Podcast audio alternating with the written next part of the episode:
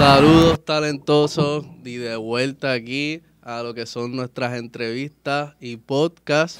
Hoy vamos a estar entrevistando a un artista multidisciplinario, la que ha sido inspiración en el camino de nosotros artísticos y vamos a estar compartiendo parte de su trayectoria, conociendo su arte y sus próximos proyectos. Así que sin más preámbulos, damos la bienvenida a Pedro Medina Leandri.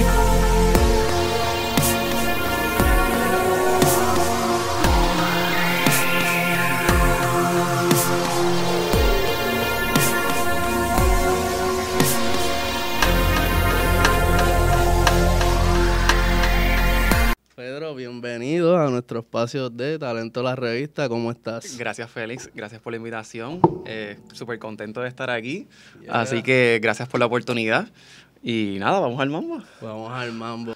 Medina, para que nuestros seguidores sepan un poco de ti, eh, háblanos de dónde vienes, eh, tu nombre completo, todas esas cosas. Ok, bueno, pues nada. este, yo soy Pedro Medina Leandri. eh, soy egresado de la Escuela Central de Artes Visuales. Básicamente ahí fue que comenzó mi formación artística.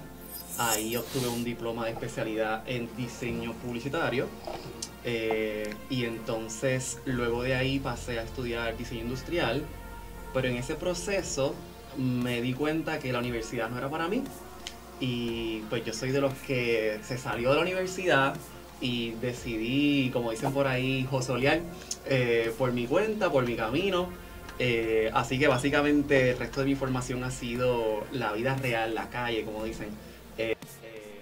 Saltado de startups en startups y básicamente siempre he tenido como esa espinita de trabajar con eh, negocios.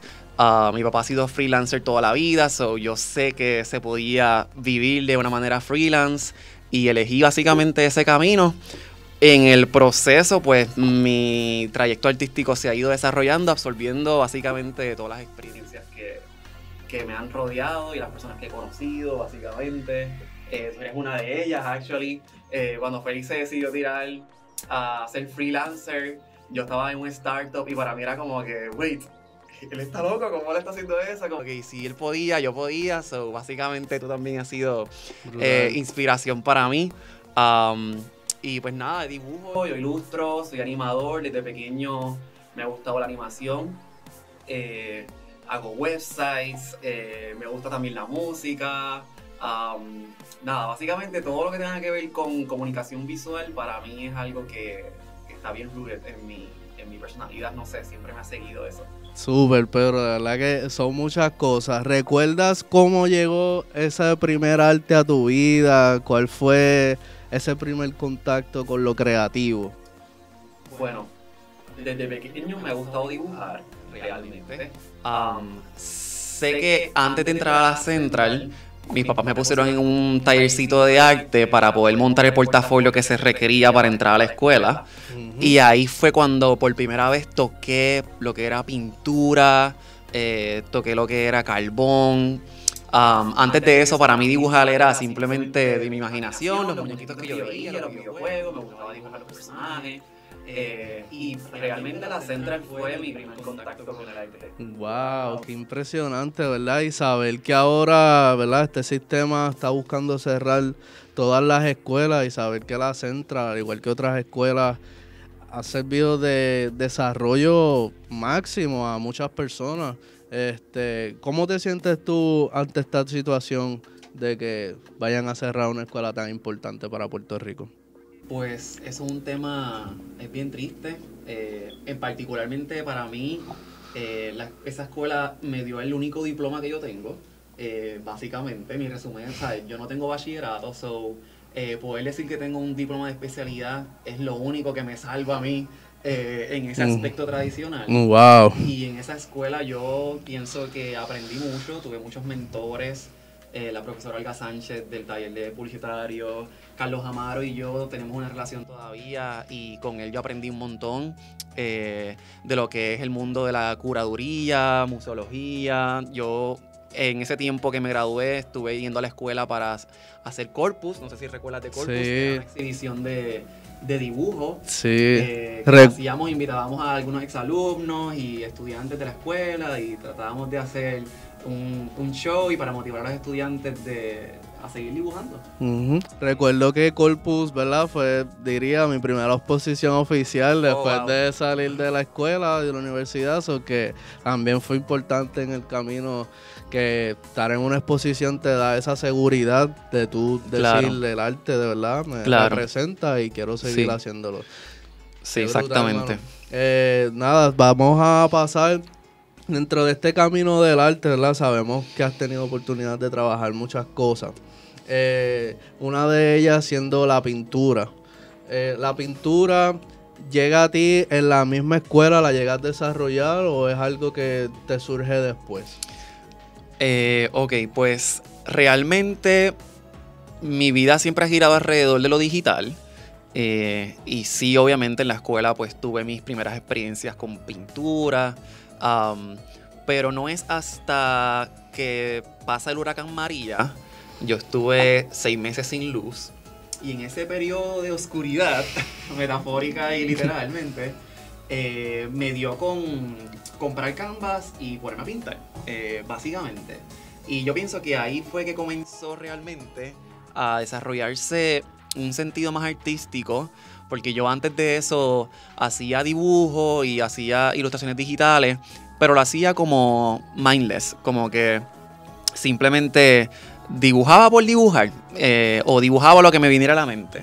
Eh, cuando sucede este evento, que yo comienzo a, a pintar, pues la pintura en formato grande, para colmo, porque yo eh, hago formato grande, eh, requiere planificación.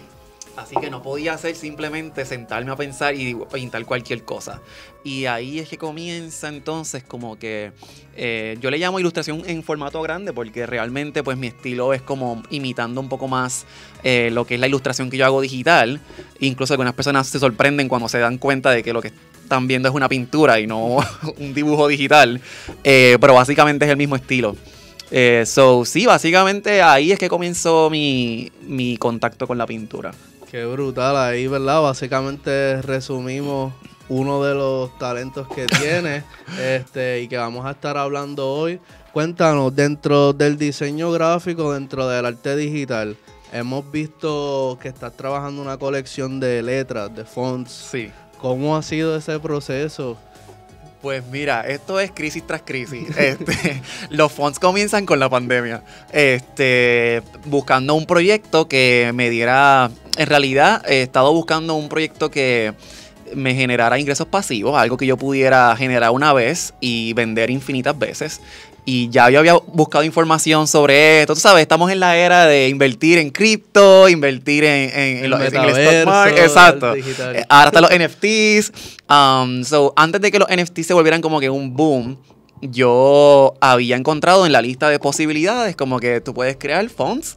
Y yo, como diseñador gráfico, uso y compro fonts, conozco el mercado, eh, sé lo que un diseñador busca en una buena tipografía. Eh, así que pensé, mira, esto es algo que yo puedo hacer. Así que ahí comienza mi, mi interés por hacer mis propias fuentes tipográficas. Ha sido un journey extenso. Llevo ya dos años y todavía no acabo de lanzar, pero es porque ha sido un proceso de aprender un montón. Crear fonts no es algo que te enseñan en la escuela de diseño gráfico.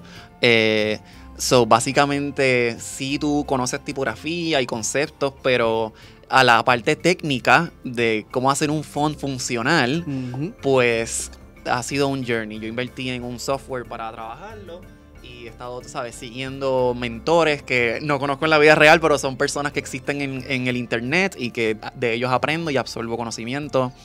Y pues básicamente estoy trabajando una colección de, de fonts que espero lanzar ya este año pronto. eh, y, y sí, pues básicamente eso. ha. Súper, los fonts es algo, ¿verdad? Que en mi camino también como diseñador es algo que le he aprendido a prestar más atención Exacto. de que como está diseñada la letra o el tipo de tamaño que tenga o el grosor, el mensaje cambia. Claro. Porque verte dedicarle a cada colita de cada letra su grosor, su tamaño, es como que de verdad que es una ciencia Y Definitivamente. algo que mencionaste al principio de que quizás no tengas un diploma, pero no has parado de aprender, de conocer cosas nuevas, o que te felicitamos por eso también.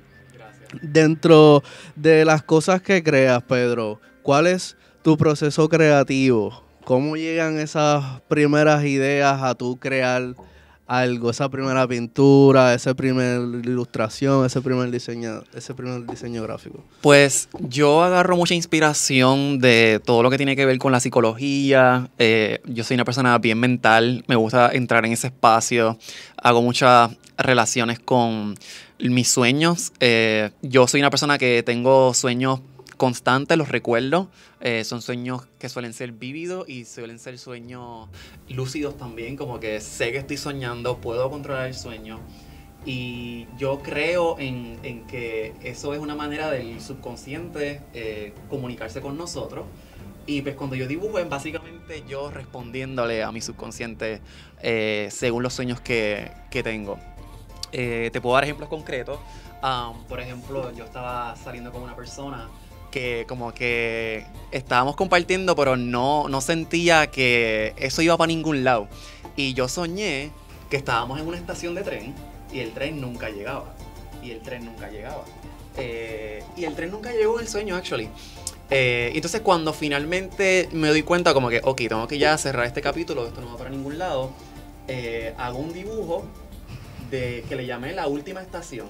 Y en el dibujo el tren llegó y yo me monté en el tren.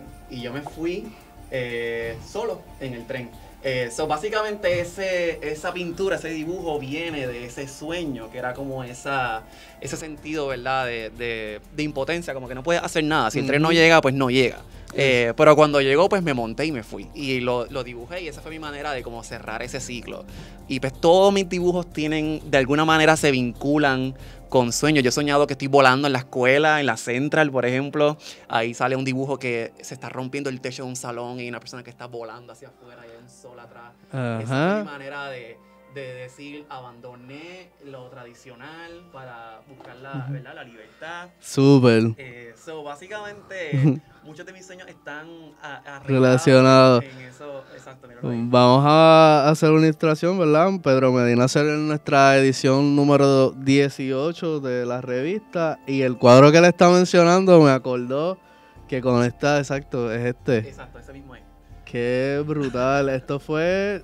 Saliste por aquí, estabas en tu cuarto. Eh, me fui, me fui volando de qué, qué brutal. Sí, sí, sí. Yo he tenido muchos sueños que estoy eh, volando en un salón de clase. Eh, usualmente sueño eso cuando tengo un compromiso bien temprano por la mañana. Es- esos recuerdos de la rutina temprano para llegar a la escuela. Y uno como que querer, tener que levantarse. Como que, ah, aquí voy otra vez a, a lo que la Ujú. sociedad me dice que tengo que hacer.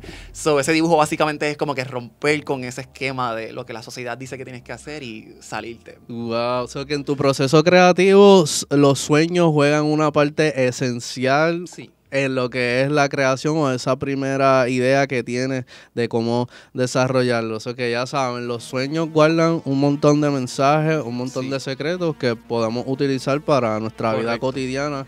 Y también algo que mencionaste nos ayuda psicológicamente como una terapia de resolver. Sí, yo tengo, yo tengo muchos diseñadores de sueños, yo los significados, los símbolos, como que ya he ido aprendiendo qué significan las cosas en los sueños.